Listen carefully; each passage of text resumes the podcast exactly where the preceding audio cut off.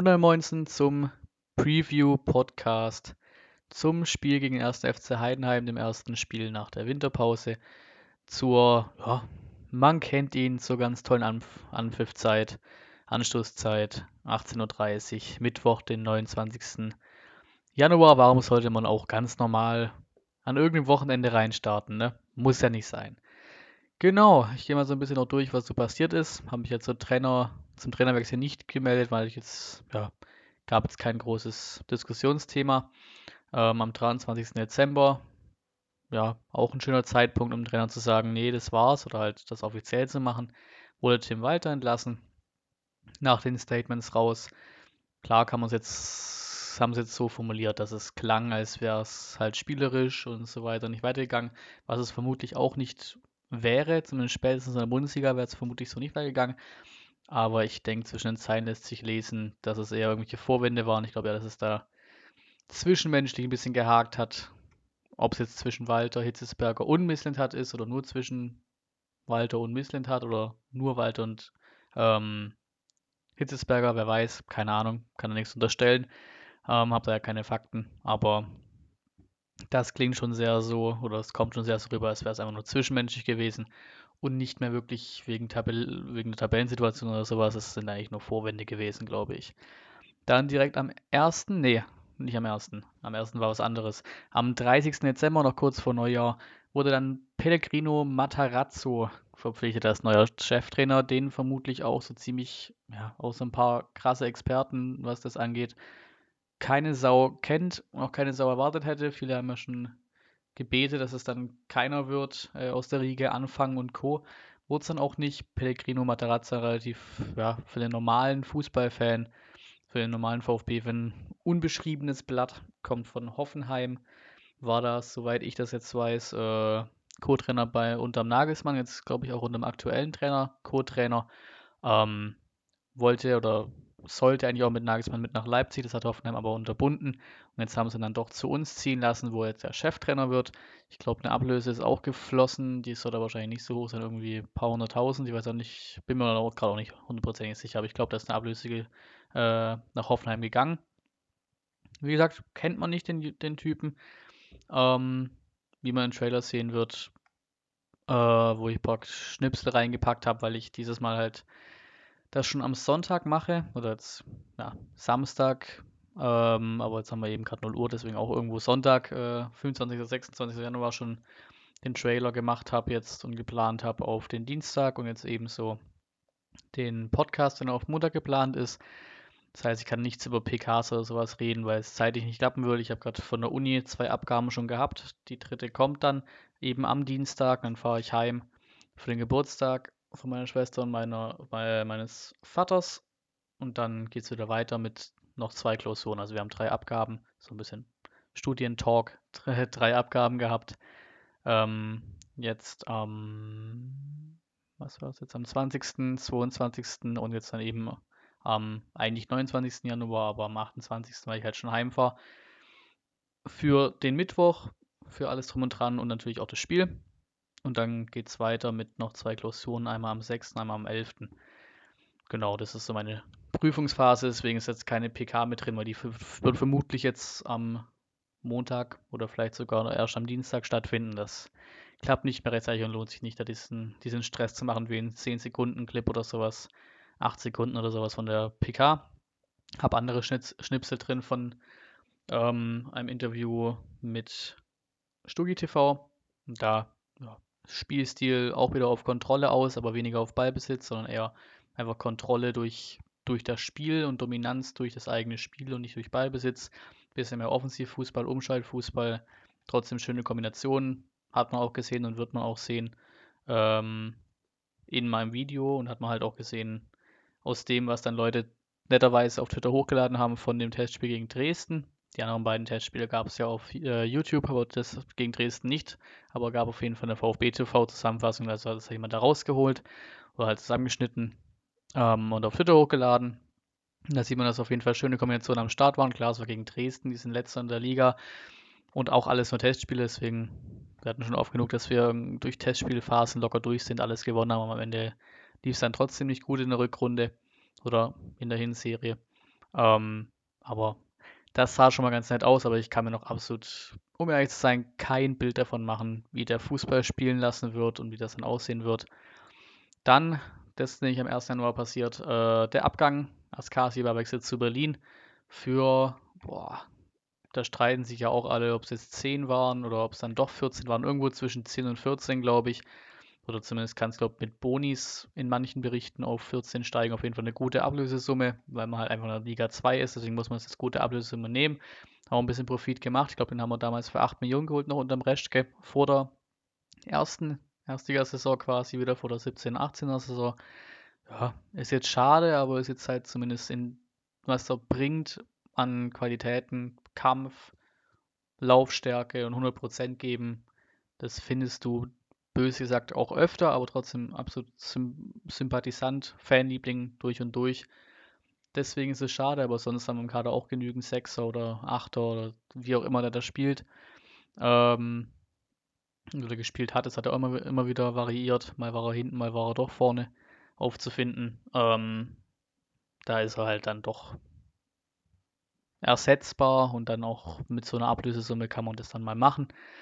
Und dann kam, es gab, gab natürlich noch, was Transfers angeht, äh, dieses Getue da mit drei Wochen oder vier Wochen oder sowas, der Phillips zurück nach Liverpool.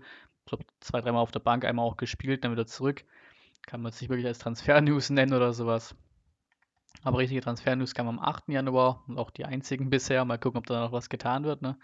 Aber irgendwie, ja, 33. ist, wenn ich jetzt mal so spontan gucke, sogar kein Zeitgefühl gerade gefühlt, ist nicht mehr lange hin. Mal gucken, ob sich überhaupt noch was tut. Hamburg und so.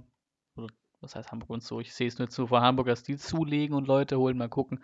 Ich habe jetzt auch schon Tweets gesehen mit irgendwelchen äh, Best-ofs quasi von bescheuerten und schlechten äh, Wintertransfers. Also vielleicht braucht es auch gar nicht. Vielleicht sagt der Trainer, jo, wir haben alles, es passt und wir haben eigentlich auch einen Kader, mit dem wir so aufsteigen würden.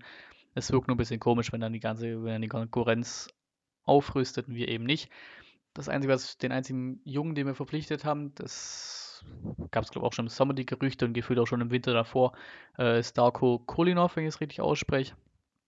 Ähm, ich weiß gar nicht, wie alt er ist. Ist er 19, 20? Auf jeden Fall auch ein junger Typ. Talent kommt von Köln. Wird nachgesagt, dass er auch von Leuten halt von Köln, ich kann immer nur von Twitter reden, beste Infoplattform überhaupt, was Insider angeht. Natürlich, je nachdem, wie man den, halt, wie man den halt ne, Glauben schenken kann. Aber der auf jeden Fall gut kicken kann. Auch auf jeden Fall Bock auf diesen Verein hat.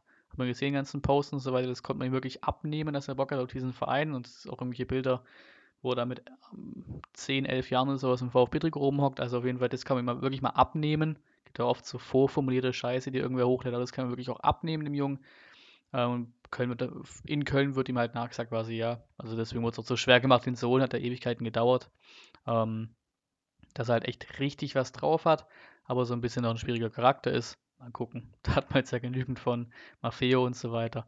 Äh, Maffeo ist auch noch ein lustiges Beispiel, wie der ja einfach Messi irgendwann vor kurzem, als er angesprochen wurde, oder was heißt vor kurzem, vor ein, zwei Wochen, als er angesprochen wurde, ähm, wer sein schwierigster Gegenspieler war aller Zeiten, hat er gesagt, ja, boah, keine Ahnung, äh, kann ich mir jetzt nicht genau sagen, wer mir gerade so spontan einfällt, ist der Typ von, von Girona, das war der Maffeo damals aus dem Man City nach Girona, bevor er zu uns gewechselt ist, von City Fix. Ähm, das ist schon lustig. VfB-Flop ist Messis schwierigster Gegenspieler, weil er anscheinend ihm nonstop auf den Füßen stand, total nervig war und der immer an ihm dran klebte und so weiter und bla bla bla. Noch so eine lustige Rand, Randgeschichte. Und dieses Spiel gegen Heidenheim direkt absolut wegweisend und wichtiges Spiel, so wie ziemlich jedes, weil wir einfach als dritter Platz aktuell bös gesagt nicht aufsteigen. Ne? Ähm, Hamburg spielt gegen Nürnberg am Donnerstag im Topspiel der zweiten Liga donnerstags überragend geil. Ähm, ja, keine Ahnung, ne? Nürnberg ist. Ich weiß gar nicht, ob man das nennen kann, dass sie sich gefangen haben. Eigentlich ja nicht, ne? Aber Nürnberg ist halt immer noch eine Club mit Namen, ne? Haben auch ein paar Neuzugänge geholt. Soweit ich weiß. Auf jeden Fall waren sie, glaube ich, auch aktiv. Ähm, Keller für mich immer noch kein schlechter Trainer. Mal gucken, ob die irgendwie in Hamburg den Punkte abnehmen können. Bielefeld, äh, wo sind sie? Spielen zu Hause gegen Bochum. Ja, weiß nicht, wie hoch da die Chance ist, dass der Bochum den Punkte abnimmt. Und Heidenheim, ne? Unser direkter Gegner zu Hause, sollte mir tatsächlich, was ich nicht hoffe und auch nicht erwarte, ist immer dieser erste äh, neuer Trainer und erstes Spiel und bla bla bla Effekt alles dabei. Und natürlich Heimspiel auch noch immer dazu. Sollten wir wirklich verlieren gegen Heidenheim, sind erstmal die vorbei. Die haben dann 33 Punkte, wir haben 31. Dann kann Aue noch in Wiesbaden gewinnen, was ja nicht allzu unrealistisch ist. Und dann haben die 32 Punkte und sind auch vor uns. Dann sind wir Fünfter. Wenn Hamburg und Bielefeld gewinnen, hat Bielefeld 37, Hamburg 34 und wir stehen da mit 31. Und äh, Heidenheim mit 33 und Aue mit 32. Dann haben wir zwar eine schöne äh, Hochleserei, 31, 32, 33, 34, aber wir sind auf Platz 5 dann. Also das darf auf jeden Fall nicht passieren. Direkt ein sehr wichtiges Spiel. Aber wie gesagt, neuer Trainereffekt und so weiter und so fort. Ich denke, wir werden das schon irgendwie wuppen und das Spiel irgendwie gewinnen gegen Heidenheim. Mal gucken, wie voll es wird. Bin ich mal sehr gespannt drauf. Ähm, so Mittwoch 18.30 Uhr, ist nicht unbedingt die geilste Zeit, mitten in der Woche, dann ist es so scheiße früh. Ähm, aber sind wir mal gespannt.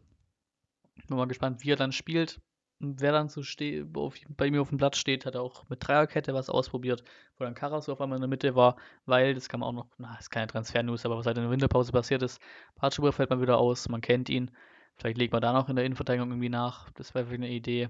Oder irgendwo einen vorne auch wirklich haben, der das Tor trifft, böse gesagt, weil das hat schon ein bisschen gefehlt, aber werde ich mich auch in gewisser Weise selber überraschen lassen, was der Materazzo dann da äh, als Startelf hinzaubert gegen Heidenheim. Dann, danach geht es weiter nach Pauli. Okay, Auswärtsspiel, da bin ich noch nicht ganz sicher, je nachdem, wie ich halt da zu Hause bin oder nicht, ob ich da eine Reaktion bringe. Äh, meine typische Livestream, Livestream, Livestream-Reaktion bringe. Ähm, dann geht es zu Hause nach, gegen Aue. Bochum auswärts.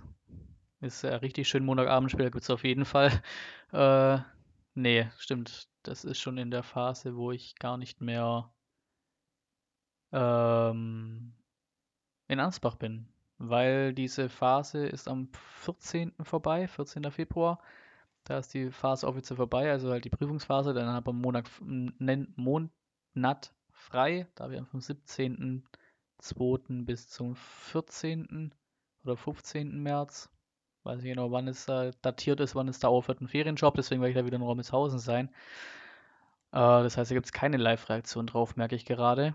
Ähm, aber wo es eine geben wird, vermute ich, auch wenn es ein Tag vor der Klausur ist, aber es juckt ja überhaupt nicht, ist dann, ähm, wann ist denn das? das ist dann nach dem St. Pauli-Spiel am 5. müsste es sein, das Auswärtsspiel in Leverkusen, das Pokalspiel. Kann man direkt mal sehen, wie schnell der Matarazzo sein Zeug implementiert hat, was er in die Mannschaft kriegen will und ob das dann schon was bringt gegen den Bundeslig Bundesligisten, der definitiv da oben in Richtung Europa oder vielleicht auch sogar Champions League Ambitionen hat. Bin ich mal gespannt drauf. Also so ist der grobe Plan. Sonst halt natürlich die Heimspiele, außer mir kackt da irgendeinen Dienstplan dazwischen, aber ich glaube oder hoffe es einfach, aber mal nicht, ne? Gehen wir mal vom Besten aus. Ähm, und dann 29. Februar ist das nächste, da geht es zum Auswärtsspiel nach Fürth. Da würde ich auf jeden Fall irgendwie blocken müssen, sollte ich da eingetragen sein, aber ich denke, es sollte in Ordnung sein. Ich glaube, einen Tag habe ich auch irgendwie frei dann. Pro vier Wochen kriegt man, glaube ich, einen Tag frei. Wie auch immer. Auf jeden Fall Star-Auswärtsspiel am Start. Da gibt es wieder einen Auswärtsspiel-Vlog. Sonst halt die gewöhnlichen Heimspiel-Vlogs. Äh, Im Normalfall, wie gesagt. Außer da gibt es irgendwelche Zuteilungen oder so weiter, dass es überhaupt nicht geht. Aber da, 29. Februar, 13 Uhr in Fürth. Das Auswärtsspiel wird mitgenommen. Und sonst, ja, geht es dann ins Spiel gegen Heidenheim am Mittwoch, also für euch in zwei Tagen. 18.30 Uhr, sind wir mal gespannt. Damit danke fürs Zuhören und bis zum nächsten Mal.